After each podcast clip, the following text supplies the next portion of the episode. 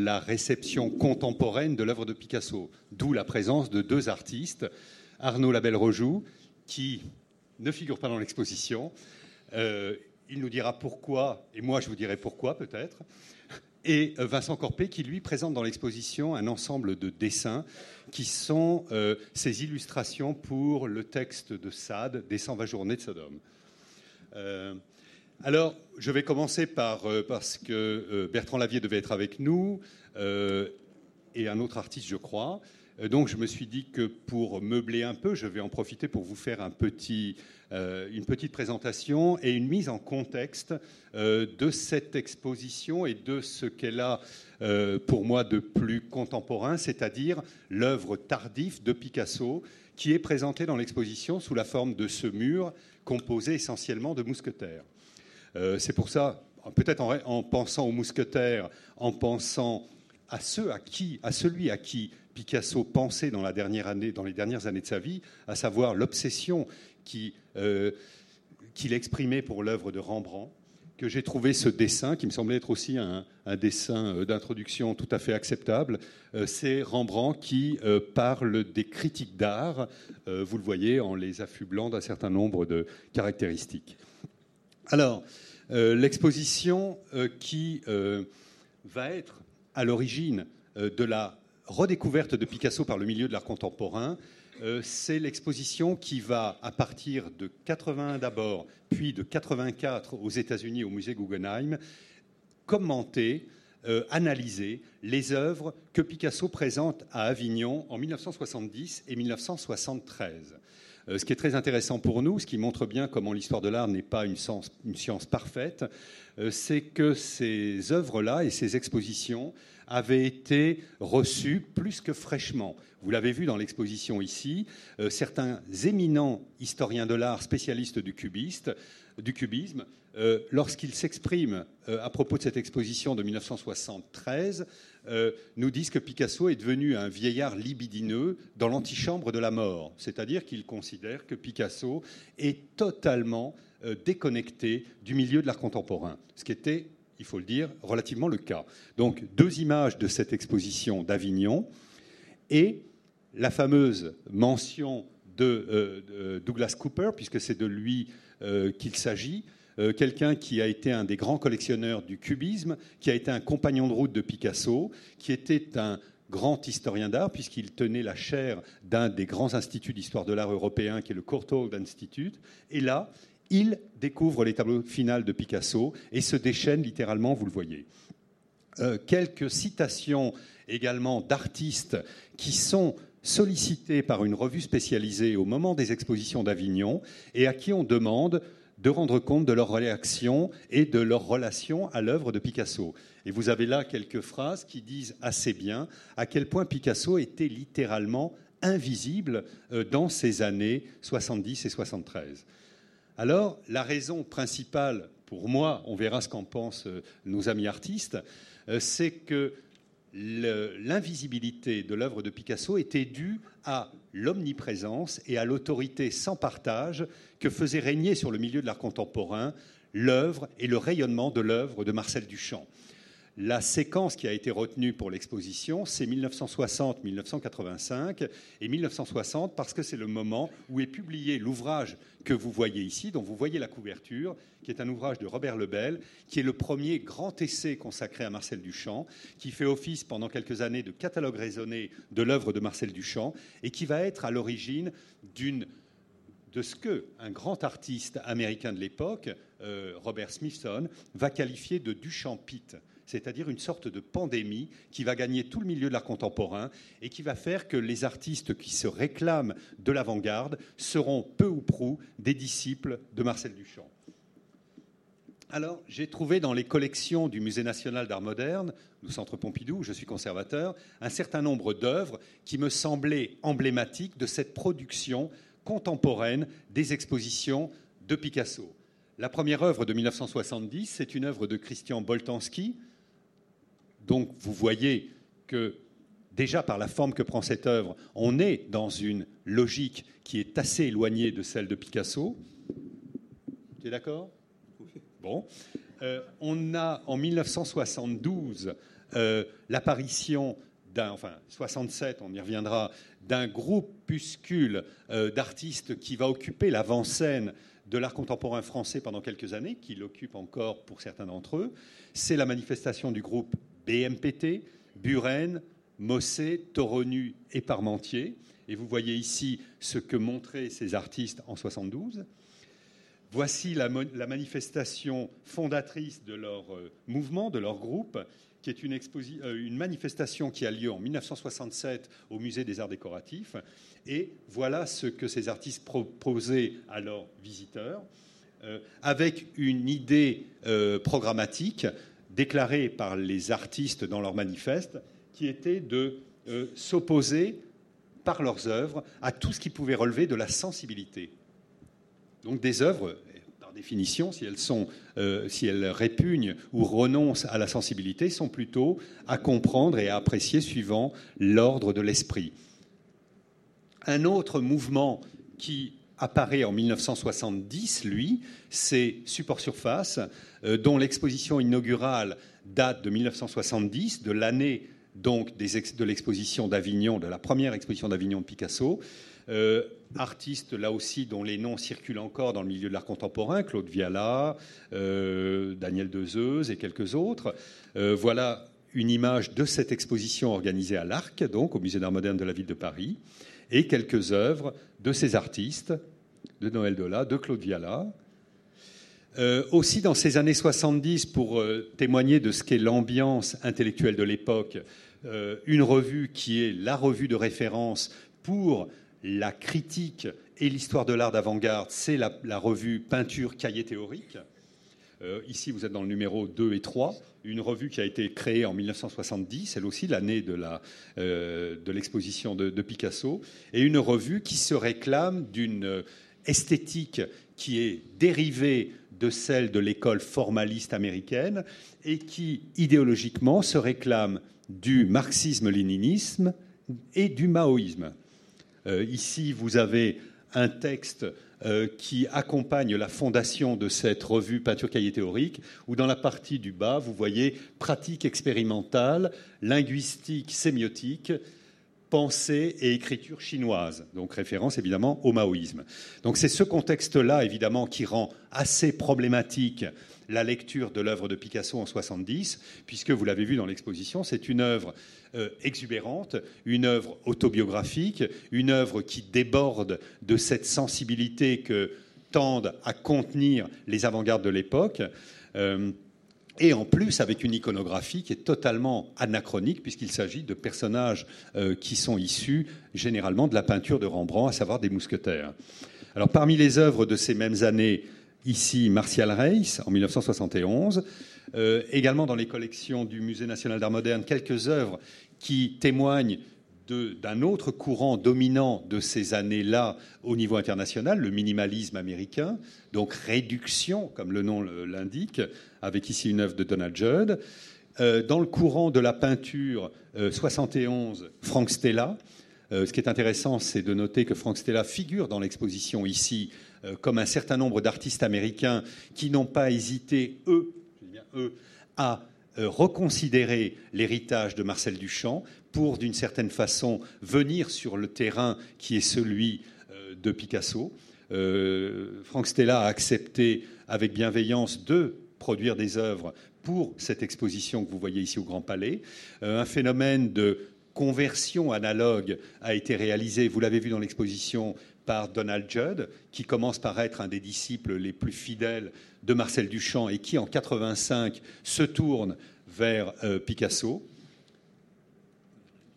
Ici, autre œuvre de ces années 70 pour illustrer un autre courant qui est euh, très important dans ces années 67-70, l'arte povera, courant italien dont le nom déjà arte povera, un art qui revendique sa pauvreté, Évidemment, la pauvreté, c'est aussi une notion qui est assez difficilement compatible avec euh, l'œuvre de Picasso, et avec Picasso lui-même d'ailleurs.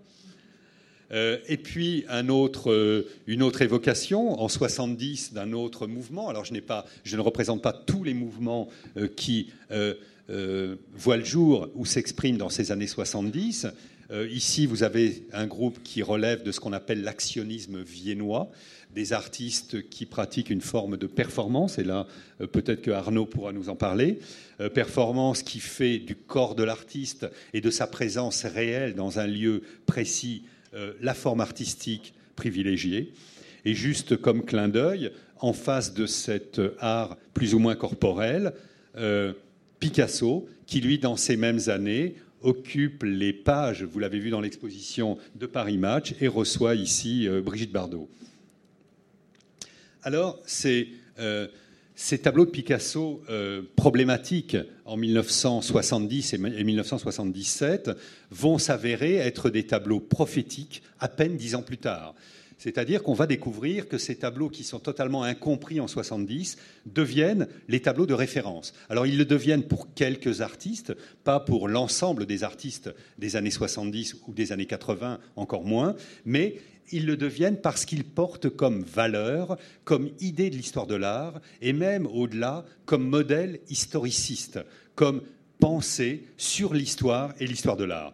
Voilà un des tableaux euh, qui montre bien que Picasso, dans ces années-là, on est en 67, et ce qui est intéressant dans ce tableau, c'est la signature, puisqu'il signe derrière Domenico Theopoulos Van Richt da Silva, c'est-à-dire qu'il associe Picasso lui-même dans ce tableau la signature des trois artistes qui sont les artistes de référence pour lui dans ses dernières années de production, à savoir euh, Le Greco, à savoir Rembrandt et à savoir Velasquez.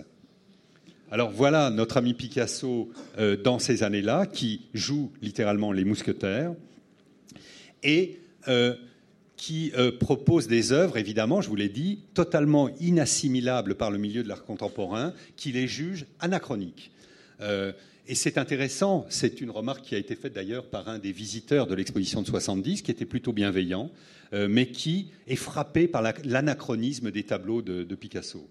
Euh, et ça témoigne d'une conscience de Picasso d'évoluer dans un temps qui n'est plus du tout celui des avant-gardes. Euh, idée simplifiée, je ne vais pas euh, la développer, les avant-gardes, les avant-gardes qui éclosent en Europe au début du XXe siècle et qui vont connaître une deuxième jeunesse dans les années 60, dans ce qu'on va appeler le néo-avant-gardisme, sont des mouvements qui s'inscrivent dans une vision très spécifique de l'histoire et de l'histoire de l'art, que, un peu plus tard, un certain nombre de contempteurs théoriques de cette vision vont qualifier de darwinienne. Une vision darwinienne de l'histoire de l'art, c'est-à-dire une vision de l'histoire de l'art qui procède nécessairement selon un axe orienté, qui néglige le passé au profit des formes qui sont les formes à venir.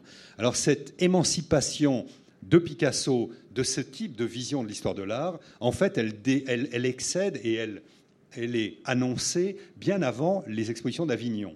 Vous avez ici le moment peut-être où Picasso se tourne vers le passé, euh, lui qui a été le fondateur de la peinture moderne avec ses demoiselles d'Avignon et avec le cubisme. On le voit en 1955 revenir à un maître qu'on dirait ancien, c'est Delacroix, et il livre toute une série de variations sur les femmes d'Alger. Un peu plus tard, quelques années plus tard, il va à nouveau se tourner vers une œuvre du passé pour développer tout un cycle de peinture, à savoir le déjeuner sur l'herbe d'après Manet cette fois. Et un peu plus tard encore, ou alors quelques années avant, 57, euh, il va s'attaquer au tableau le plus important de Velázquez pour produire cette série de variations d'après les Ménines. Toute la série conservée au musée euh, Picasso de Barcelone. Alors, euh, cette émancipation de Picasso d'un modèle historiographique qui est celui d'un art orienté, progressiste, on dit pompeusement téléologique, c'est-à-dire qui ne conçoit le passage du temps que de façon linéaire et selon un axe orienté, euh, c'est quelque chose qui est remis en cause au même moment, euh, c'est-à-dire dans ces années 70, par un groupe d'architectes qui sont les architectes italiens, euh, qui vont être à l'origine d'un mouvement que l'on va appeler, baptiser la tendenza, la tendance en italien.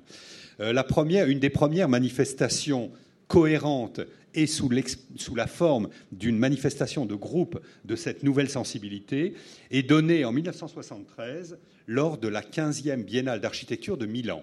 Et là, on voit apparaître dans cette Biennale d'architecture ce type de grand panneau qui est, vous le voyez, réalisé par Cantafora, qui est un des proches euh, collaborateurs d'un artiste, d'un architecte qui va devenir très important pour ce courant de pensée, qui est Aldo Rossi. Et là, on voit que ces, architectes, qui sont des architectes on ne peut plus contemporains, se réfèrent à une cité analogique, à une vision de la ville, qui est une vision qui procède du collage, mais surtout qui n'hésite pas à faire référence aux grands modèles de l'architecture classique. Et on pourrait, dans cette composition, euh, décrire à l'envie toutes les citations qui proviennent aussi bien de l'architecture romaine que de l'architecture baroque, que des grands modèles des cités idéales de la Renaissance. Ceci se passe en 73 et c'est le début de la formulation de cette théorie. Assez rapidement, c'est Aldo Rossi qui va être le leader, le, euh, celui qui va formuler cette nouvelle sensibilité et qui va réaliser lui aussi sa cité analogue en 1976 d'après un plan emprunté à Vitruve et selon, là aussi vous le voyez, un ordre qui est l'ordre de l'accumulation, de la citation et du collage, autant d'éléments qui vont devenir emblématiques de ce qu'on va appeler un peu plus tard l'art postmoderne. Euh, ce qui rend, alors il faut peut-être faire une petite parenthèse qui n'a pas grand-chose à voir avec notre débat, mais quand même, parce que ça permet de mettre en exergue la spécificité de notre culture nationale. Si les Italiens sont capables, en 1973, de penser une théorie de l'architecture qui n'hésite pas à opérer des volte-face, à regarder dans le rétroviseur, c'est que pour eux, la tradition moderne et la tradition on va dire, classiques de l'architecture sont placés idéologiquement au même niveau, voire même euh, l'architecture moderne est peut-être plus, à leurs yeux, suspecte que ne peut l'être l'architecture classique. Ce fait est lié à l'utilisation par le fascisme italien des formes de la modernité architecturale. Si vous regardez les grands projets d'architecture et d'urbanisme réalisés sous l'égide de Mussolini pendant la période du fascisme italien, vous serez sans doute surpris de voir que l'idiome architectural utilisé par le fascisme italien est celui de la modernité, c'est-à-dire celui de, du Bauhaus, celui de Le Corbusier. Et évidemment, pour ces architectes italiens d'après la Seconde Guerre mondiale, le modernisme est un élément parmi d'autres et peut-être un élément plus suspect. Évidemment, ça contraste radicalement avec notre histoire, qui fait que pour nous, encore aujourd'hui je pense, cette tradition moderne est forcément porteuse d'un projet d'émancipation. Et ça provoque un clivage dont on n'a pas fini encore de subir les, échos. Alors cette histoire de la pensée postmoderne qui éclot dans l'architecture, elle va s'exprimer en 1979 lorsque Aldo Rossi va concevoir cet édifice qu'il va promener sur les canaux de Venise. Et vous voyez que c'est une architecture éphémère mais qui s'inspire évidemment des grands modèles de la Renaissance italienne, peut-être de Bramante ou d'autres. Le moment théorique qui marque la charnière, c'est l'exposition de la Biennale d'architecture de Venise en 1980, où, sous l'égide d'un architecte théoricien qui est Paolo Portoghesi, on a une invitation lancée à un certain nombre d'architectes contemporains à produire une strada novissima, une, rue modernissime, mais qui en fait, et vous le voyez à travers la juxtaposition des projets réalisés pour cette rue, s'inspire évidemment des grands modèles de l'architecture de la Renaissance ou de l'architecture baroque. C'est le moment de cristallisation de cette pensée qui va évidemment s'étendre et aller bien au-delà de la réflexion architecturale. Dans le domaine des arts visuels, évidemment, un Italien va transposer et traduire cette nouvelle façon de voir l'histoire de l'art dans euh, le champ des arts plastiques, c'est Aquilo Bonito Oliva, un architecte italien qui, en 1978, dans une revue intitulée Flash Art, va livrer le premier article sur ce qu'il appellera la trans-avant-garde. Et c'est lui qui va développer cette analyse d'une modernité qui serait basée sur le décalque de ce qu'est le modèle de développement darwiniste. Et puis, on va voir euh, en France un certain nombre d'expositions, pour revenir sur ce contexte national, qui vont anticiper sur ce moment de basculement des sensibilités et des valeurs, qui sont les valeurs qui prévalent au jugement artistique. Euh, une des expositions pionnières dans ces années-là, c'est celle qu'organise le Musée d'art et d'industrie de Saint-Étienne, qui s'intitule de façon symptomatique Après le classicisme, qui devait être un terme stratégique utilisé par le commissaire et les historiens d'art qui sont engagés dans cette réflexion, pour ne pas dire après l'académisme ou après le modernisme. Euh, le classicisme, c'est une façon élégante de qualifier cet art qui va être dépassé au début des années 80 par une pratique euh, qui va revenir en gros à une peinture et à une peinture narrative et figurative. C'est ce que rassemble cette exposition de Saint-Étienne en présentant les œuvres de certains dissidents de support surface, comme Louis Kahn, comme Vincent Bioulès, et en agrégeant à ces artistes-là un certain nombre d'autres peintres qui pratiquent un art figuratif. Le grand moment international de cette réhabilitation d'une pratique qui relève du postmodernisme et de la stylistique qui est celle des tableaux tardifs de Picasso, c'est cette exposition organisée à Londres en 1981, A New Spirit in Painting, qui fait le bilan de la création la plus avancée de ces années 80, qui rassemble au niveau international les artistes qui se réclament de cette peinture et au centre de l'exposition, donc dans le dispositif de la euh, Royal Academy de Londres, il y a au milieu une rotonde, au milieu de ces, de ces salles distribuées, et cette rotonde a été consacrée à l'œuvre tardive de Picasso. On trouve six tableaux de la période d'Avignon, comme pour bien signifier que cette fois, ça y est, c'est Picasso et le modèle qu'il avait proposé en 70 qui devient un modèle de référence pour cette nouvelle génération. Voilà une des images de cette exposition de Londres, où vous avez à droite, je crois, des tableaux de Baslitz et à gauche des tableaux de De Kooning. Alors, parmi les, artistes qui sont présentés dans cette exposition, il y a différents courants euh, qui euh, ont essaimé au niveau international. L'un d'entre eux est celui des néo-fauves allemands. Vous avez ici une peinture de 79, donc on est bien dans ce moment, 79-80.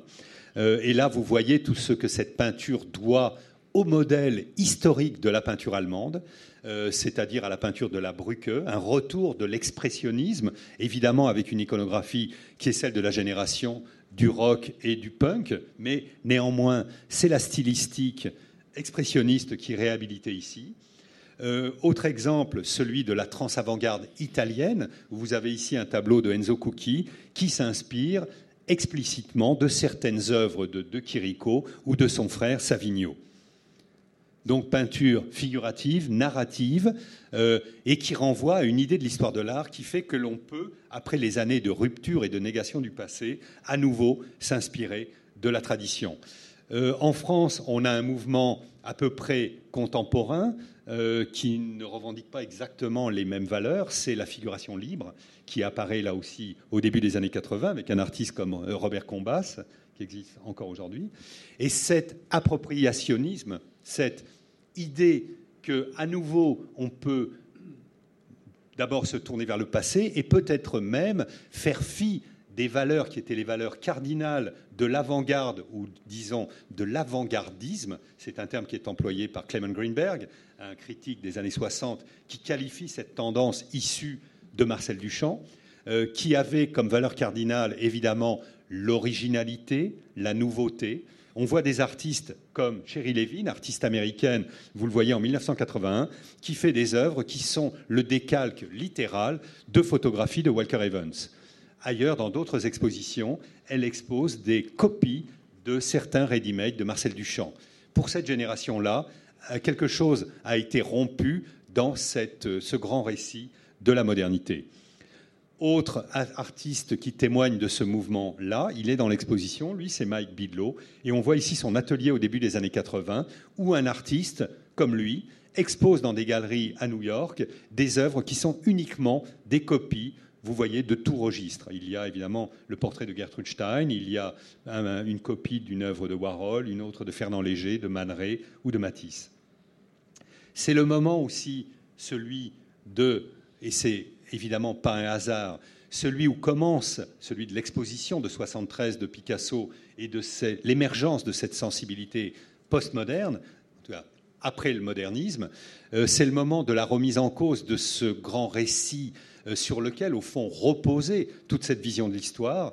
C'est 75 la publication de ce livre d'André Glucksmann, qui est un des premiers livres à mettre en cause euh, ce qui constitue là aussi un des fondements de la pensée progressiste de ces années-là, c'est-à-dire la conception marxiste de l'histoire et évidemment ce qui la sous-tend, c'est-à-dire la vision hegelienne d'un temps euh, linéaire et orienté. C'est le moment où Glucksmann fait, avec cet ouvrage-là qu'il publie en 1975, un parallèle qui va connaître une certaine fortune entre le nazisme et le communisme. Euh, cette, alors, Bon, quelle heure est-il? Bon, je ne vais pas aller plus loin, moi, dans mon, dans mon exposé, euh, parce que je voudrais laisser évidemment la parole à nos, à nos invités. Euh, d'abord à euh, Arnaud Labelle-Rojoux, qui est un artiste qui n'est pas dans l'exposition, bien qu'il peigne. Il réalise des, des, peintures. alors pourquoi je ne suis pas dans cette exposition? Voilà, bonne question.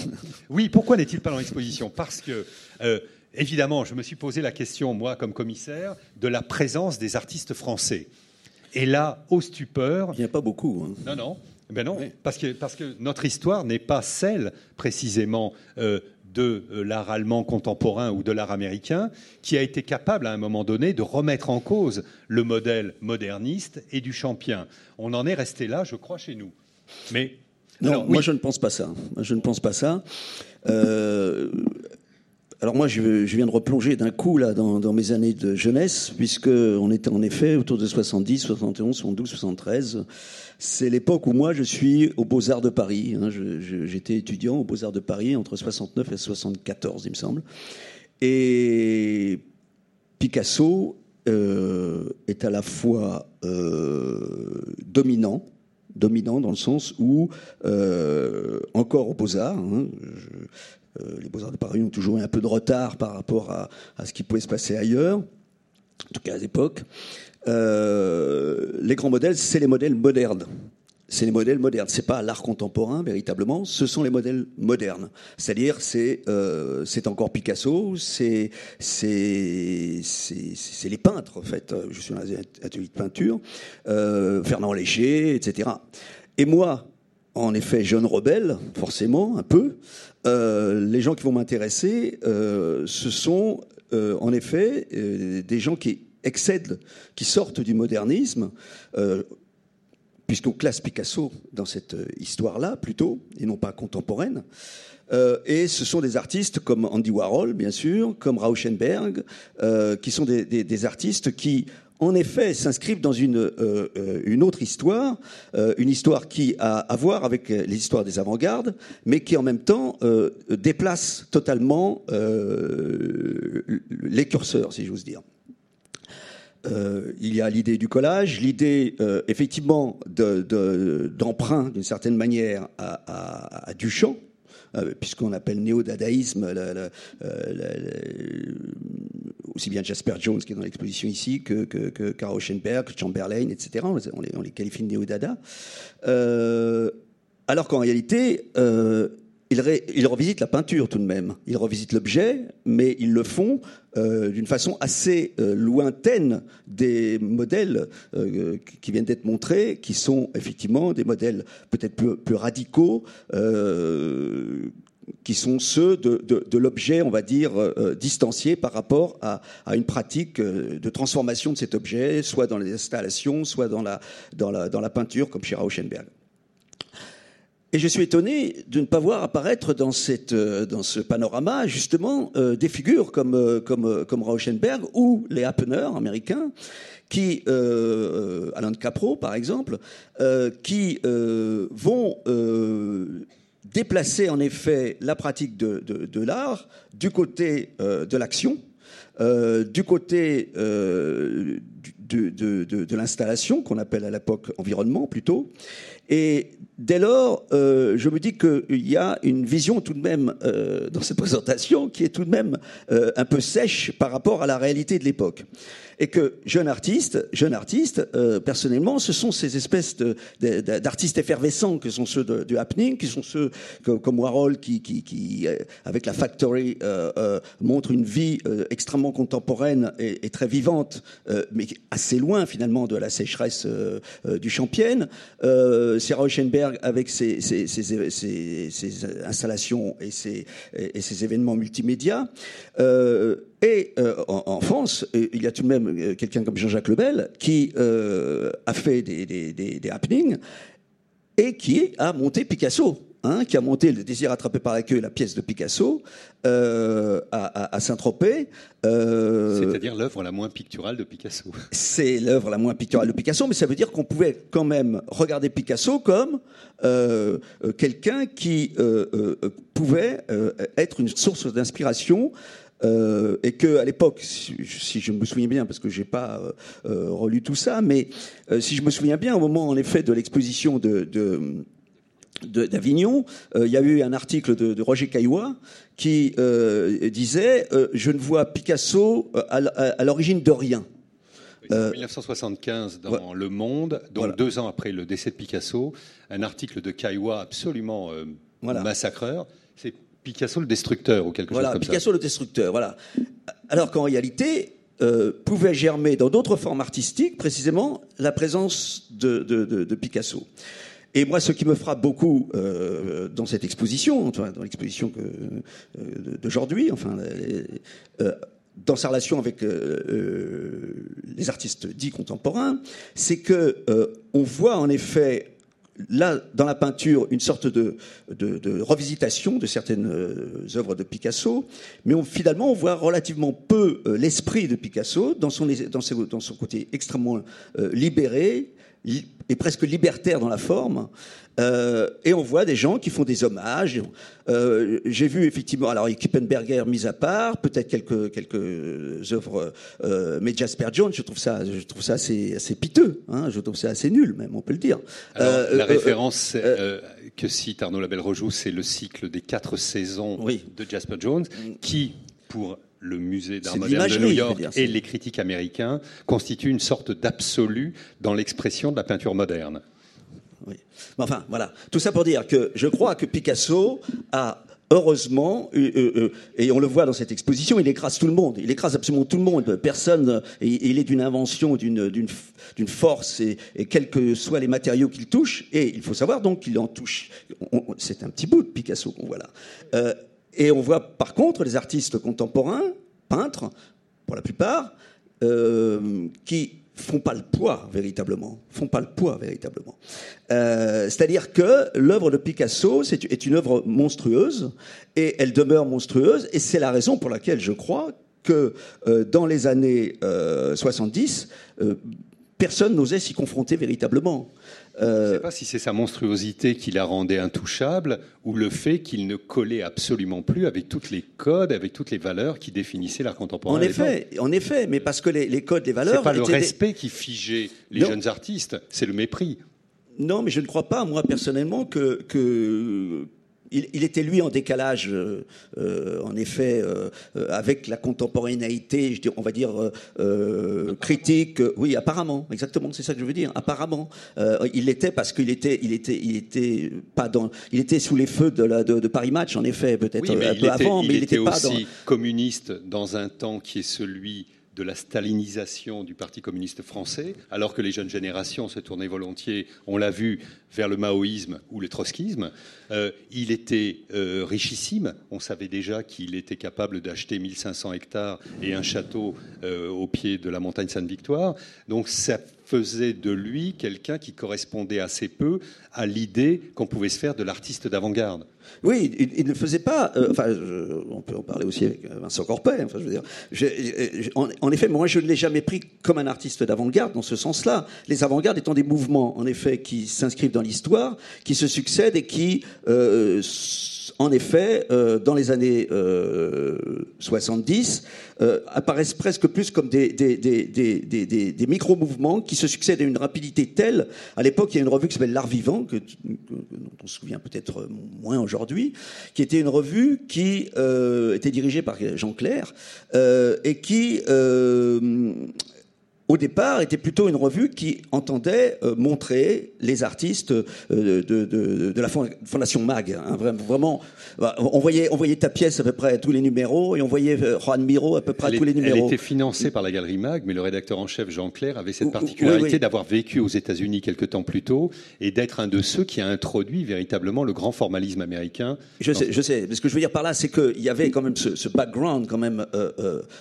donc, et, mais très vite, ce, ce qui était formidable l'art vivant, c'est qu'on on achetait l'art vivant.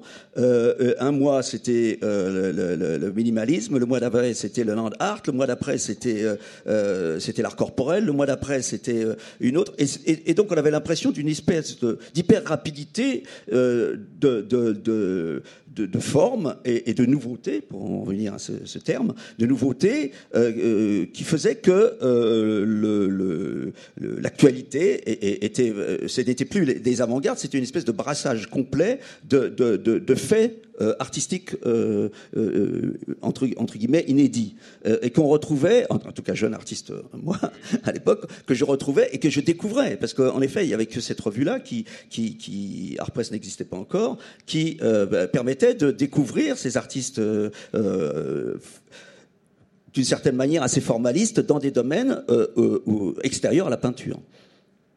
Alors, ce que, je veux dire par là, ce que, je veux dire par là, c'est que Picasso était hors jeu de ce, point de vue-là. Je suis d'accord qu'il était hors jeu, mais il n'était pas hors jeu, euh, je dirais, de euh, dans la. euh, alors, est-ce que je peux dire l'inconscient des, des, jeunes artistes? Parce que, en tout cas, moi, je n'ai jamais cessé de penser Picasso comme. alors, il se trouve qu'il y a quelques années, j'avais écrit, il y a 20 ans maintenant, un, petit livre sur sur, l'art que j'ai appelé l'art parodique, et où je m'étais rendu compte, en effet, que euh, dès euh, l'exposition, en effet, euh, d'Avignon, il y avait eu un retour au, Picasso, au, Picasso avec cette, formule formidable de Picasso. Tous les jours, je fais pire.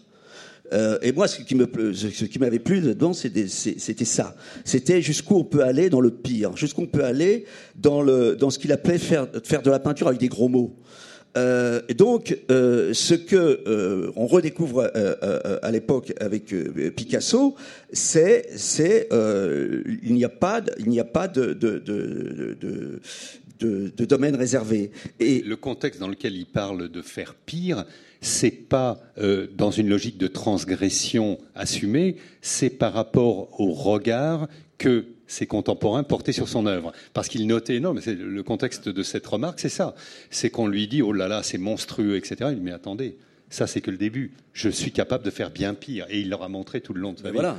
Ben voilà, exactement. Mais donc, cette, espèce de, de, posture, euh, c'était ça qui, qui, me plaisait. Alors, c'est peut-être la raison pour laquelle, en effet, euh, en tant que peintre ou en tant qu'artiste, je suis un peu décalé par rapport à ceux qui sont montrés dans cette exposition, parce que précisément, on en avait parlé d'ailleurs entre nous, euh, ce qui m'intéresse dans Picasso, et je pense qu'il n'a pas changé d'un iota en réalité, on pense, on pense toujours Picasso, les différentes périodes, il se trahit, il s'est jamais trahi d'une certaine manière, parce que c'est la posture, une espèce de, de, de, rigueur absolue dans le fait d'être, euh, moi ce que j'interprète, le, tous les jours je fais pire, c'est-à-dire être capable d'aller au-delà et de surprendre. Euh, euh, et la différence que je pouvais faire, par exemple, avec Picabia, par ailleurs est un artiste que j'aime beaucoup, Picabia s'autoproclamait moderne incroyant. Je crois que, Picasso, lui, se, pense en tant que moderne hérétique. Quelqu'un qui, dans la modernité, est capable d'être hérétique à cette modernité, mais en incarnant cette modernité. Euh, on, sait que, que, Picabia était plutôt dépressif. Picasso est tout, le contraire. C'est le côté vitaliste hein, chez Picasso qui, qui, qui, qui, est très frappant. Et c'est vrai que euh, euh, le, côté énergique comme ça de Picasso a, toujours été un peu, un peu dérangeant. Mais alors, c'est assez drôle parce qu'il se trouve qu'en 93, j'avais fait un petit dessin j'avais fait toute une série de, petits dessins à la pointe bic, euh, qui est, parce que les phrases de Picasso vont toujours beaucoup plus. Euh, euh, quand j'ai pas de bleu, je prends du rouge, etc. Je trouve que c'est toujours magnifique. Et donc ça, ça, a été une influence pour moi parce que j'aime beaucoup les phrases comme ça, un peu définitives, qui veulent rien dire ou qui, qui sont tellement à prendre par tellement de biais qu'en réalité, elles ont, elles ont des, Je précise qu'on voit l'œuvre d'Arnaud Labelle-Rejoux régulièrement à la galerie Levenbruck, qui est près du restaurant La Palette. Donc, si vous voulez voir à quoi ressemble à la fois son œuvre et son utilisation des mots et des phrases, c'est là qu'il faut aller.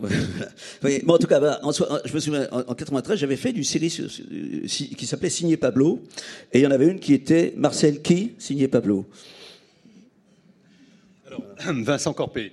Euh, Vincent, lui, a fait des études d'histoire de l'art où s'est retrouvé, en tout cas, euh, dans la mouvance de Saint-Étienne, dont on a parlé tout à l'heure à propos des deux expositions, c'est-à-dire dans un contexte qui était assez en avance, euh, y compris par rapport euh, aux beaux-arts parisiens dont vient de nous parler Arnaud Labelle-Rejoux, puisqu'on parlait déjà là d'une mutation des valeurs. Et c'est dans ce contexte-là que tu as commencé, toi, ta carrière de peintre. Et est-ce que tu peux nous parler de la place qu'occupait Picasso à la fois dans l'enseignement et dans la vision que ta génération avait au début des années 80 de son œuvre? Alors moi j'ai fait l'école des beaux-arts juste dix ans après, donc 79-81 parce que j'ai été très vite. Euh, et je me souviens qu'à l'école des beaux-arts, où il n'y avait que des barbus, il y avait une crèche, d'ailleurs, il y avait des enfants. Ils restaient tous dix ans dans cette école. Ils étaient habillés comme, euh, comme, euh, comme Rembrandt. D'ailleurs, le cours d'histoire de l'art commençait par un autoportrait de Rembrandt enfant, enfin enfant, jeune, et où le prof d'histoire de l'art disait Regardez, il vous regarde. Et à la fin de l'année, il y avait le même Rembrandt qui avait beaucoup vieilli. Et le prof d'histoire de l'art disait Qu'avez-vous fait de votre année? Voilà. Euh, et quand, euh, par malheur, il y avait euh, un étudiant qui faisait un espèce de dessin cubiste, les profs lui disaient Méfiez-vous des modes. Hein, on était en 79-80 à l'école des beaux-arts de Paris. donc, et, je sais plus. Et il y avait un autre prof d'histoire de l'art contemporaine qui nous avait montré, je me rappelle, des photos de la FIAC qui devait déjà exister et où on voyait euh, euh, Léo Castelli, qui était un grand marchand euh, new-yorkais, et Andy Warhol, et c'était pris d'assez loin, on les voyait discuter, enfin ils avaient l'air de discuter, puis il avait fait des zooms successifs, et en fait on s'apercevait qu'ils avaient les mains qui se touchaient, mais dans leurs mains il y avait des billets de banque. Et là, et tous les étudiants faisaient ouh, ouh, ouh. Bon donc ça, c'était l'école des beaux-arts de Paris en 79-81, ce qui fait que j'ai très rapidement été à Saint-Étienne, parce que là-bas, il y avait un peu d'air. Euh, donc voilà, bon. Maintenant, je ne sais pas exactement quelle est cette discussion parce que j'arrive moi, donc je sais pas. De, ils avaient l'air d'avoir préparé tous les deux leurs trucs. Euh, moi, il y, a une chose, il y a une chose qui, m'amuse parce que visiblement on parle d'avant-garde, de modernisme, de la modernité. Euh, on, mélange comme ça tous ces termes que tout le monde mélange dans tous les sens, avec euh, chacun a sa définition. Alors moi, j'en ai une. pour moi, et d'ailleurs, et dans cette opposition du champ Picasso, que je, je, pense que là, on va bientôt, on va commencer à s'apercevoir que du champ Picasso, ça se ressemble sur pas mal de points. Et moi, j'ai une définition de la modernité qui est finalement, euh, ou du moderne, peut-être. Encore une fois, j'ai pas le vocabulaire mais qui est 1907, les Demoiselles d'Avignon, jusqu'à 1914, le jour où Picasso a vu ses amis partir à la guerre et euh, ils sont jamais revenus, euh, et que finalement les gens importants de cette époque, c'est Picasso, Duchamp, Malevich, Kandinsky et, celui que vous voulez, en fait, celui que vous voulez. Et ils inventent un seul truc, c'est que finalement, dans cette modernité, ils inventent la postmodernité. Parce qu'en fait, la postmodernité commence là, pour moi, non, pas dans les années 70, euh, à la fin des années 70, dans la revue AA d'architecture, mais ils inventent la postmodernité par le fait qu'en fait, ils font un acte très simple par rapport à l'histoire de la peinture, puisque à cette époque-là, on parle de peinture, euh, pas tellement d'autres choses, euh, c'est qu'ils enlèvent, ils renlèvent la perspective, mais pire que ça, ils enlèvent le point de vue. C'est-à-dire que je pense que c'est aussi absurde Les Demoiselles d'Avignon que Le Carré Noir sur fond blanc de Malevitch, que, euh, que l'urinoir, enfin La Fontaine euh, de Duchamp. Et qu'on n'a pas de point de vue là-dessus parce que l'artiste lui-même s'est retiré. Et d'ailleurs, c'est à ce titre-là que les avant-gardes qui vont venir après, pour moi, s'inscrivent dans une histoire à point de vue et à perspective. C'est-à-dire que les avant-gardes ont une perspective. Ils, ils, transforment cette idée de modernité en perspective d'avenir. Alors que en 1907, entre 7 et 14, il n'y a pas de perspective d'avenir, il y a une, une, perspective globalisante. Et d'ailleurs, à ce titre-là, les, les, artistes plasticiens ne sont pas du tout en avance par rapport à la pensée de l'époque. C'est que quand tu parlais de, de, de, de Picasso, euh, euh, comment pas incroyant, mais euh, hérétique, je pense que cette pensée 1907-1914 ne peut venir que dans un espèce de milieu totalement athée et que cet athéisme leur permet de revoir l'histoire de l'humanité et l'histoire des formes d'une autre façon. Euh, ils, changent, n'ayant plus de perspective et de point de vue, ils changent le paysage. Ils se promènent dans un paysage. Jusqu'en 1907, si on parlait de beauté, d'ailleurs on ne parle plus de beauté à partir de 1907, euh, si on parlait de beauté, on parlerait de, la Vénus de Milo ou de la Victoire de Samothrace ou de tout ce que vous voulez, de l'œuvre classique. Après 1907, il n'y a pas de différence au niveau de la beauté, j'espère en tout cas chez vous, euh, entre un masque euh, africain euh, et qui a été fait hier d'ailleurs, parce qu'il n'a pas été, pas obligé d'être fait au 19e siècle ou au 13e siècle, d'ailleurs il n'y en a plus, et la Vénus de Milo. C'est chacun son, choix, mais en fait c'est chacun n'a plus de goût. L'absence de perspective et de point de vue casse le goût. Et ça. C'est pas que Picasso, parce que Duchamp le fait aussi. Ils sont à ce moment-là tous pareils. Le seul, problème de Picasso, c'est que pendant tout le siècle, il va rester sur la même ligne, alors que tous les autres vont renoncer, les uns après les autres, soit parce qu'ils meurent, bon, euh, soit comme Duchamp, euh, étant d'abord un, comment, un esthète et un, dandy, renonce également à cette position-là, puisque finalement, la perspective, ça va être sa vie qui va transformer en œuvre, euh, en, en phénomène de perspective. Ouais. Euh, l'histoire de la, fin de la perspective, euh, ça, peut se, nuancer, cette, euh, cette hypothèse, parce que lorsque Picasso invente le cubisme, il produit un réalisme optique qui intègre ce que la science contemporaine a de plus avancé, relativité, mathématiques nouvelles, etc., dont il connaît assez bien les théories, puisqu'il y a un certain nombre de vulgarisateurs de ces de cette physique nouvelle, la physique euh, effectivement einsteinienne, euh, qui est plus ou moins vulgarisée dans les ateliers parisiens et dans les ateliers de Montmartre. Et Picasso, quand il fait le cubisme, il intègre cette idée-là d'une optique réinventée à l'aune de la physique nouvelle. Euh, Marcel Duchamp est quelqu'un qui n'aura jamais, tout au fil de sa vie, jusqu'à la fin, lâché la recherche qu'il initie dans le grand verre et qui porte sur une possible réinvention de l'optique et des règles perspectivistes, et lui aussi hanté par ce qui euh, hante les cubistes, à savoir la quatrième dimension. Ce que euh, les cubistes vont interpréter en termes de temporalité, et qui, chez Duchamp, va prendre une autre euh, formule, une autre forme beaucoup plus ésotérique, ce que l'on voit dans son grand verre, encore une fois. Bon, alors, c'est pas, pas, Picasso. Non, mais de toute façon, on ne peut pas être d'accord avec un conservateur, mais euh, ou un commissaire. De toute façon, c'est soit un commissaire, soit un conservateur, soit il n'y a qu'à écouter l'intitulé de son poste. Euh, mais on peut peut-être prendre ça d'une autre façon, c'est que comme par hasard.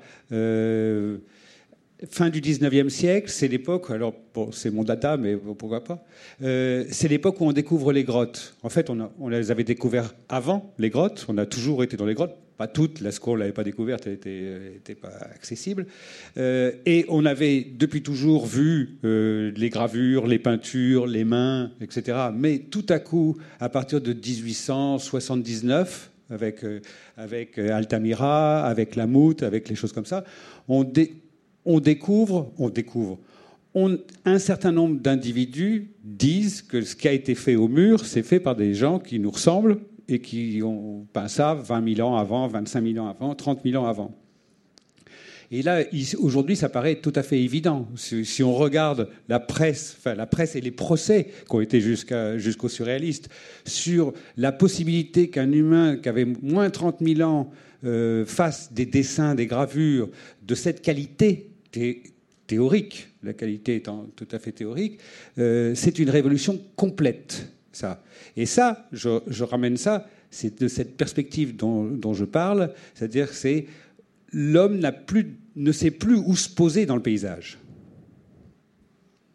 J'en reviens à Picasso, qui est quand même l'objet de, ce débat, pour te dire, quand toi, tu commences ta carrière d'artiste, tu fais le choix d'un médium privilégié auquel tu restes encore fidèle aujourd'hui, qui est celui de la peinture. Non.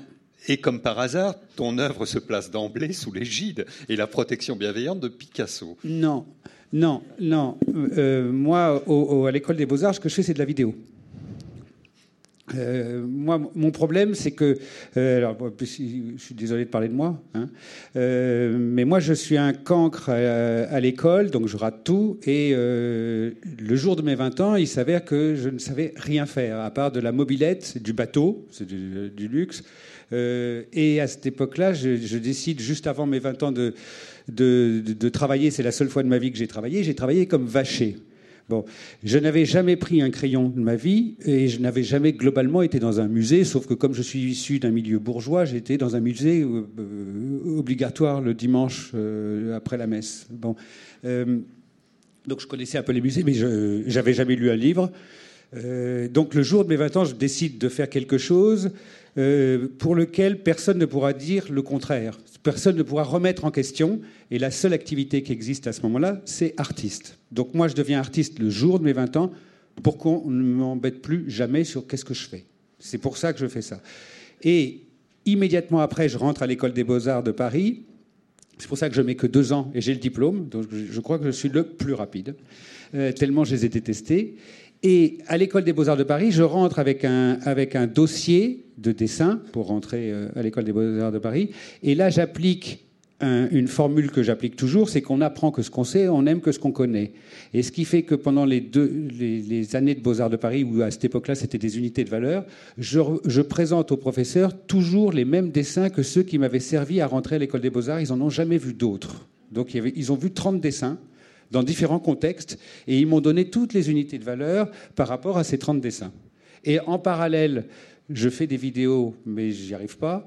Euh, et finalement, je vais travailler aux Arts Déco, à faire des sérigraphies ou des choses comme ça. Donc la peinture, elle n'existe pas. Euh, parallèlement à ça, je fais que des dessins.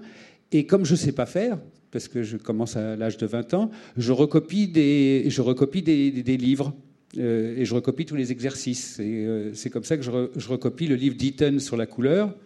Euh, Eaton, je ne sais pas comment on prononce, professeur au et je recopie, mais même les phrases, et puis aussi les, et aussi les exercices. Donc je suis en fait très loin du phénomène barbouille et du phénomène peinture. D'ailleurs, aujourd'hui encore, je ne me réclame pas comme peintre, moi. Euh, je ne suis, je suis pas un peintre. Picasso euh, non plus, d'ailleurs. Picasso disait Ah, si j'étais peintre. Voilà. Mais d'ailleurs, parce que plus ça va, plus on s'aperçoit que dans les il peintres. si j'étais artiste peintre. plus ça va, plus on s'aperçoit que dans les peintres, il y a une espèce de deux sortes de peintres. Moi, j'appelle ça. Il y a les peintres qui, aiment la, qui sont au service de la peinture et il y a les peintres qui se servent de la peinture. Euh, moi, je ferais partie plutôt de ceux qui s'en servent et pas de ceux qui sont au service. C'est-à-dire que je ne regarde pas les peintures, ça me, ça me pas passionnant. J'ai répondu à aucune question. moi aussi, je suis, de la même façon, moi je me sers de la peinture, mais je, ne sers pas la peinture non plus. En fait, on est complètement d'accord, on n'est juste pas d'accord avec Didier Ottinger. C'est dommage que je n'ai pas apporté avec moi des diapositives montrant les œuvres de, Vincent Corpé, parce que vous seriez frappé de voir les similitudes qu'elle présente avec l'œuvre de Picasso. C'est un fait impervers, parce qu'effectivement, euh, toute ma production de peinture aurait pu être dans l'exposition à la place des autres d'ailleurs, plutôt, en, plutôt en mieux. Euh, mais, et il a choisi de me présenter dans cette expo avec des dessins sur Sade. Alors là, il y aurait un parallèle à faire entre Sade et Picasso, mais qui serait quand même assez euh, hardi. Et au moment où j'ai fait ces dessins sur Sade, c'est le moment c'était en 91. C'est quand même, je, dois être un des artistes les plus jeunes présentés dans cette exposition. Je dois être un des seuls Français, et on me présente avec une œuvre qui date de 26 ans faut le faire. Bref. Et ces dessins sur Sade, quand je les ai faits, c'était vraiment Picasso fini au moment où je le fais. Donc je, fais un truc où Picasso c'est fini et ce, truc-là se retrouve associé à Picasso, comme ça. Oui, moi je pense d'ailleurs qu'il pourrait, il y aurait pu y avoir des, artistes plus jeunes en effet, euh, français également d'ailleurs, euh, euh, oh, ben, euh, des, jeunes gens que je connais, moi, parce que je suis professeur dans une école d'art, et que je vois que ce que ce qu'on peut lire chez Picasso comme énergie, comme réinvention, comme, comme ouverture d'esprit, comme manipulation des, formes, des, registres, des citations, mais revisiter véritablement, oui, on en, trouverait, on en trouverait. c'est pas une critique que je fais de l'exposition, c'est juste que je me dis que ce qui me paraît euh, visible dans l'exposition, c'est que euh, ceux que, qui ont été choisis le sont plutôt euh, parce qu'ils rendent hommage à Picasso. Ils rendent hommage à Picasso plus qu'ils ne, qu'ils ne, qu'ils, n'ont la posture picassienne, je dirais, de, l'artiste. Moi, c'est un peu ce que je, ce que je ressens. Et c'est vrai que je mets à peur Kippenberger, bien que, en effet, l'œuvre soit très, très directement inspirée de, de, Picasso et veuille rendre hommage à Picasso, enfin à Jacqueline Picasso enfin, je veux dire, euh, à travers à travers l'œuvre malgré tout de, Picasso, les formes de Picasso. Mais on sent là, euh, dans toute l'œuvre de Kippenberger, qu'il y a, et c'est dit d'ailleurs sur les cartels de, l'exposition, qu'il y a une, sorte de, de, réinvestissement de la posture euh, picassienne de, l'artiste. Mmh. Absolument. Oui, Arnaud Labelle-Rejoux est enseignant à l'école d'art de Nice, et c'est donc tu viens d'en parler. tu dis que les jeunes artistes auraient pu être là. Est-ce que, j'en reviens donc cette fois non pas à ton, à ton œuvre personnelle, mais à ce que tu sais de la nouvelle génération d'artistes, est-ce que Picasso aujourd'hui fait partie du vocabulaire commun? Est-ce que c'est une figure de référence privilégiée pour un groupe d'artistes? Comment, Quelle est sa place chez les plus jeunes alors? je, dirais peut-être pas qu'il est revendiqué, mais euh, certainement plus que Buren. Ah ça, c'est pas, pas compliqué, ça. Non, mais, malgré tout, sur le, sur le choix des artistes, de toute façon, on peut, euh, on peut toujours discuter du choix des artistes. Et comme, comme le dit d'ailleurs euh, Didier Ottinger, c'est que finalement, il ne choisit les, dans une liste possible d'artistes, il ne choisit que ceux avec lesquels il a une certaine affinité, euh, mais affective. En fait, c'est très simple. C'est revendiqué c'est relativement comme ça. Euh, donc nous, comme on a beaucoup couché ensemble, ben, des fois ça rapporte. Euh, mais ce que je crois surtout, c'est qu'on pourrait voir aussi l'exposition. Alors, ce qui, est, une absurdité, entre guillemets, pour le Grand Palais, c'était comme si le public n'avait comme culture que de l'art contemporain. On peut imaginer, et il est en train de se fabriquer, ce public-là. Euh, il faut, il faut le savoir, c'est qu'il y, a un énorme public qui n'a plus que comme culture que de l'art contemporain et qui, ne sait, et qui ne sait plus grand-chose d'autre. Et que cette expo était là pour, en fait, amener ce public à Picasso. Qu'en fait, c'est une énorme expo Picasso, euh, qui d'ailleurs je trouve qu'elle est très belle en tant qu'expo Picasso, et que si les gens n'aiment que euh, tel truc, tel truc d'art contemporain, bah, se dire oh, vous avez vu, il y a un vieux type qui avait fait un machin qui que vous pourriez peut-être comprendre. Et à un moment donné, je me suis amusé à visiter cette expo de cette façon-là, et elle marche aussi comme ça, à l'envers, en fait. Euh, et, donc, et donc, les artistes contemporains ne sont pas là à, à rendre hommage à Picasso, c'est que finalement, ils donnent une ouverture sur Picasso. Parce que parce qu'un certain nombre d'entre nous, enfin, ou d'entre eux, euh, en fait, n'y connaissent rien à Picasso, euh, ce, qui est, normal. Oui, mais moi, ce que je me demande, c'est si on ne pourrait pas, en effet, à partir de, cette idée-là, justement, euh, de repartir d'un d'un certain art contemporain et non pas de la peinture en tant que, que ce serait la peinture simplement qui serait l'héritière de, Picasso. Mais je sais pas, même des artistes de, euh, alors on va dire âgés et non pas des jeunes sortant, des beaux-arts ou encore aux beaux-arts. Je sais pas moi, des artistes comme euh, Isa Gensgen par exemple, qui, qui, est une sculptrice euh, allemande qui a un parcours qui vient plutôt de cette de, ces années 70, euh, on va dire radical et, et, sèche, on peut dire, mais qui aujourd'hui fait un art d'une telle liberté et d'une telle invention et d'une telle euh, insaisissable, insaisissabilité que je trouve qu'elle pourrait tout à fait être. Est-ce qu'elle a besoin de Picasso Non, elle n'a pas besoin de Picasso, mais je me dis qu'on pourrait tout à fait penser que ce serait une, une non pas une postérité, mais une, euh, une, revisitation de Picasso à travers euh, d'autres types de, gestes que ceux de Picasso. Voilà une exposition dont les cartels seraient pas faciles à rédiger, parce que là, euh, toute la liberté serait placée sous l'égide de Picasso, tout l'érotisme sous l'égide de Picasso. Ben, Picasso, il peut être partout, ça c'est sûr. Oui, il est. Ben, le problème, parce que d'ailleurs, quand tu parles de sculpture, parce que là tu parles de peinture en étant sur la peinture, sur la peinture, mais le problème c'est que Picasso, bon, c'est le plus grand sculpteur du XXe siècle, c'est le plus grand peintre du XXe siècle. Euh, il a écrit quatre bouquins qui sont exceptionnels. Euh, bon, donc il est fatigué. Heureusement, il est mort. Je rappelle qu'il est mort, mort, et qu'aujourd'hui, si on le sortait, eh ben, c'est pas Jojo. Hein. donc, donc on est assez peinard maintenant. Bon. Et qu'il vaut tellement cher qu'on peut même pas imaginer en avoir un chez soi. Donc on est tranquille ça ne nous regarde plus. Euh, mais je, je crois pas. Je crois, moi, j'ai pas trouvé que la. C'est pas un problème de peinture, de toute façon. Euh, c'est pas de la peinture, c'est l'installation, Je parle de l'expo. Oui. D'abord, non, non, c'est pas un problème de peinture, parce que je veux dire, c'est de foot. D'abord, l'expo est petite. Hein. L'expo est petite. Là, je vais me mettre à les défendre. Mais elle est, elle est petite en superficie. 1700 mètres carrés, moi j'ai fait, moi j'ai déjà. En tout cas, c'est Picasso qui impressionne le plus finalement un peu facile et attendu. Euh, tu peux faire cet exercice-là avec tous les grands maîtres du passé. C'est là on parle de, tu vois, on parle de. Les grands maîtres du passé, euh, c'est pas, c'est pas tout à fait la, question, je dirais. Il y, a, un truc qui m'amuse à propos, puisque finalement, euh, je suis obligé de parler de moi. Hein. moi, j'ai fait une, exposition. Une première exposition de groupe que j'ai fait, c'était à Beaubourg, au Centre Pompidou, en 87. Euh, et c'est, je crois, la seule exposition à Beaubourg qui a fait scandale. Alors ça, c'est assez, amusant parce que c'est la seule exposition où les gens se sont engueulés le jour du vernissage et où il y a eu un ou deux collectionneurs qui avaient des dépôts à Beaubourg qui ont voulu retirer leurs dépôts. Et que pendant l'exposition, euh, il y avait scandale des ouvriers jusqu'au directeur de, comment, de Beaubourg sur l'exposition qu'on avait faite. Et euh, bon, en fait, c'était une exposition qui était, pour ma part, moi, complètement formaliste, mais euh, qui avait une particularité, c'était que le mur, l'exposition, c'était des peintures qui étaient exposées en tapisserie, comme j'ai appris ce mot-là hier, aujourd'hui, que ça s'appelait en tapisserie. donc, les uns sur les autres, comme sont présentés actuellement les Picasso, qui fait qui fait grogner un certain nombre de gens.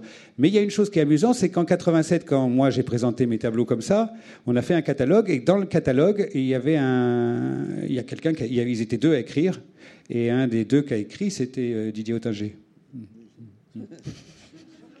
Mais il, ne me cite jamais quand il dit, quand il expose comme ça, il cite pas qu'il y a 30 ans. Hein, euh, moi j'ai fait ça et que j'ai payé. Ceci dit, Picasso l'avait fait très tôt, puisqu'en 1932, pour la première rétrospective de son œuvre à la Galerie Petit, il présente ses propres tableaux de cette façon-là, en tapisserie et en brouillant toute la chronologie. Donc, quand, on voit les, photos de l'intérieur de, de, l'appart de Malevich, c'est exposé comme ça. Tout le monde, ils exposaient tous, ils les mettaient comme ça, tous leurs trucs. C'est les conservateurs qui ont commencé à mettre des murs blancs avec un tableau au centre et 5 mètres entre chaque tableau. Et toujours, et vous remarquerez aussi avec un truc assez amusant par rapport au public, parce que là les gens se plaignent qu'il y a des Picasso qui sont à 50 cm et d'autres qui sont à 2,60 m, mais au Grand Palais, la plupart des expositions sont faites pour un, conservateur de taille moyenne, c'est-à-dire qu'il a les yeux à environ 1m50, ah 1m50 du sol, et les tableaux sont faits quand il se promène tout seul, en train de regarder son exposition et en disant Putain, elle est belle. Mais une fois qu'on y est, nous, dans l'exposition, et où on voit plus que des têtes, on ne voit plus l'exposition. Donc moi, je propose qu'au Grand Palais, maintenant, on raccroche, alors pire que euh, le truc euh, tapisserie, que, comme dans les églises, c'est-à-dire à 3 mètres, en biais. Et à ce moment-là, on pourrait regarder les trucs. Euh, et ça, celui qui fera ça, la prochaine expo au Grand Palais, où les tableaux seront mis en biais à 3 mètres de haut, Bonjour. Là, il y en a à 3 mètres. Hein. Oui, mais il y en a à 3 mètres, il y en a à 1 mètre. Et en plus, ils valent tous 20 millions d'euros. Non, euh, mais, pour revenir sur cette histoire, euh, je ne veux pas me, cramponner à, cette idée de, Picasso ailleurs que. Mais tu, as raison, euh, c'est un immense sculpteur, Picasso.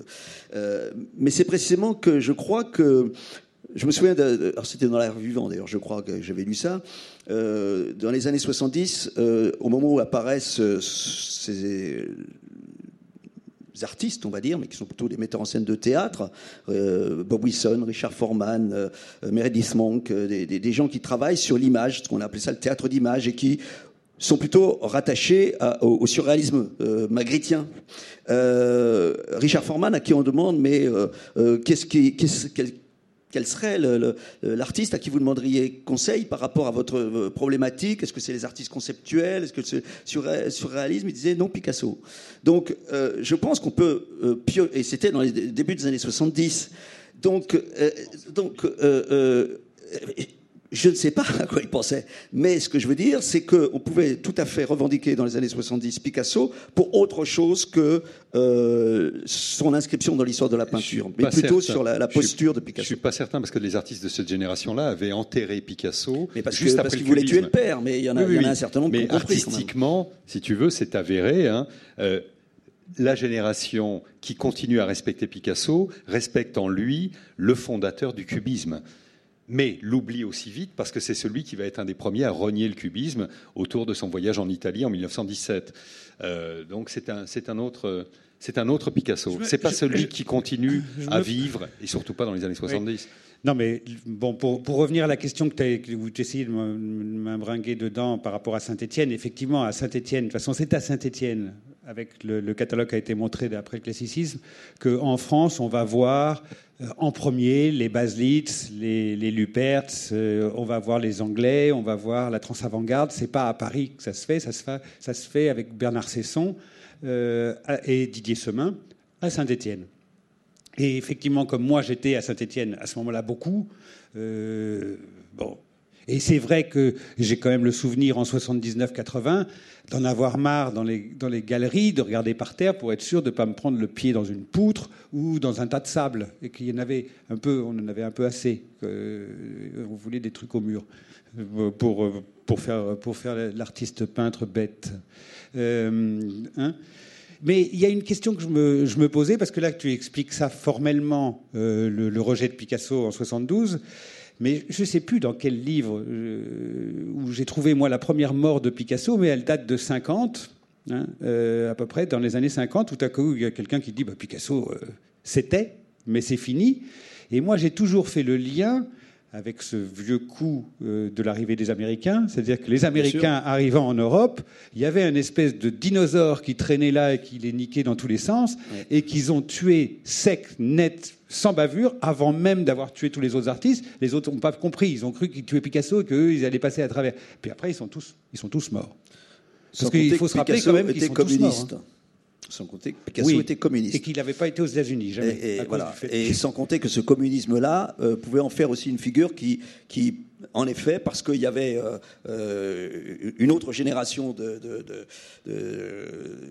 penseurs, on va dire, euh, bien, avant, bien avant les années 70, on va dire, dès, les années 60, hein, début des années 60, et qui, évidemment, l'ACME, c'est 68, rejetait Picasso aussi parce que il, était, il était stalinien, il était considéré, même si lui était suffisamment insolent pour faire intersanter Staline, mais qui avoue, euh, euh, voilà, pour lequel il a été censuré malgré tout. Mais, mais en tout cas, pour dire que euh, la figure de Picasso communiste a sans doute aussi été une figure rejetée de ce point de vue-là.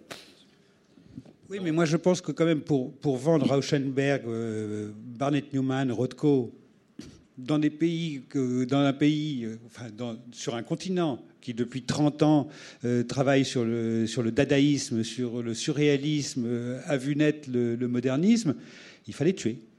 Il fallait tuer Picasso en particulier parce que le paradoxe de cette situation, c'est qu'au moment où Picasso est considéré comme quelqu'un dont l'œuvre ne peut plus faire l'objet d'un quelconque héritage, on substitue à Picasso la figure de Matisse.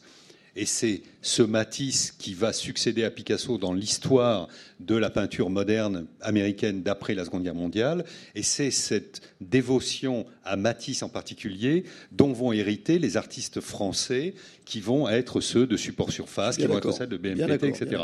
Donc Picasso était vraiment évincé, et pas seulement parce qu'il était peintre, parce qu'il incarnait un modèle qui n'était plus jugé euh, Mais, il y a un autre truc qui m'a amusé dans, ta présentation. Euh, vous me coupez. Hein, euh, il, y a il, y a une autre chose qui m'a amusé dans ta présentation, c'est que tout à coup, tu as montré le tableau de Picasso sur les femmes d'Alger, disant que c'est là qu'il revisite la chose.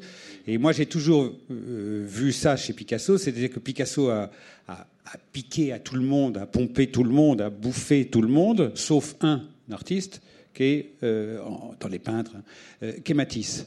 Et au moment où il fait Les femmes d'Alger, il a Matisse meurt en quelle année? 54. 54. et il fait Les femmes d'Alger en 55. Et il reprend tous les trucs de, de, de Matisse. C'est-à-dire qu'à ce moment-là, c'est comme si, non pas il pompait Matisse, mais c'est comme s'il le faisait durer. Euh, il y a une espèce de rapport euh, complètement euh, bizarre, comme ça. De, il l'a vraiment mangé à ce moment-là, mais il a attendu qu'il soit mort pour le manger. et, c'est amusant, c'est c'est de, la mort de Matisse, qu'on pourrait, sur les dates comme ça, qu'on voit Picasso à ce moment-là reprendre Manet, reprendre tout le monde. Mais d'abord, il reprend Matisse, sous prétexte de Delacroix. Ou il prend Delacroix sous prétexte de Matisse. Enfin, c'est mieux que Matisse quand même dans le, Matisse qui est aux États-Unis, le problème c'est que le Matisse qui est en France est une, horreur.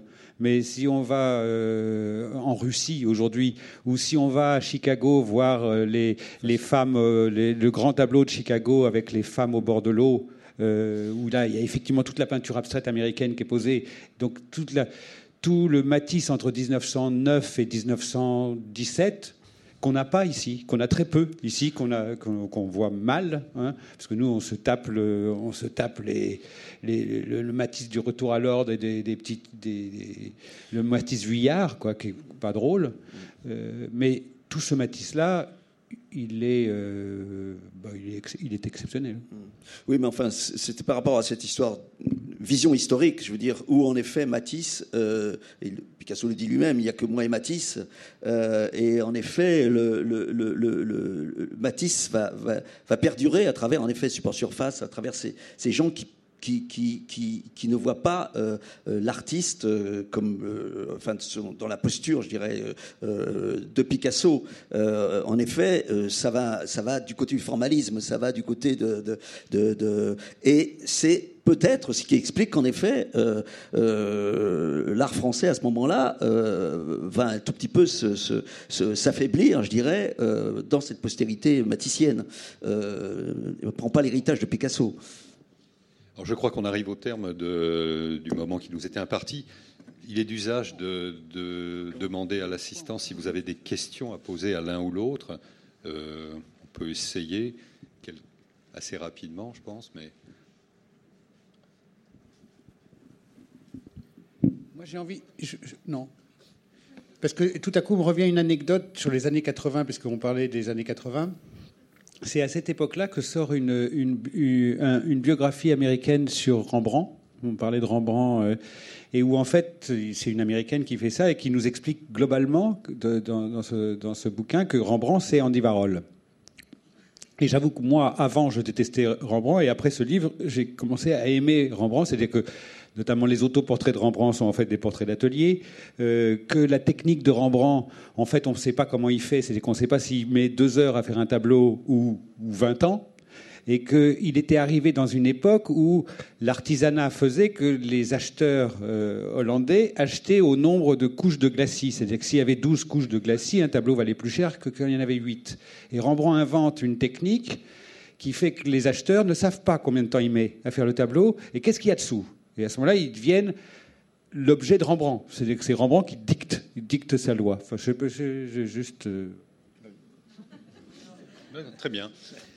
Euh, s'il n'y a pas d'autres questions, je crois qu'on va, on va interrompre ici cette, cette table ronde. Merci en tout cas pour votre assistance. Merci beaucoup.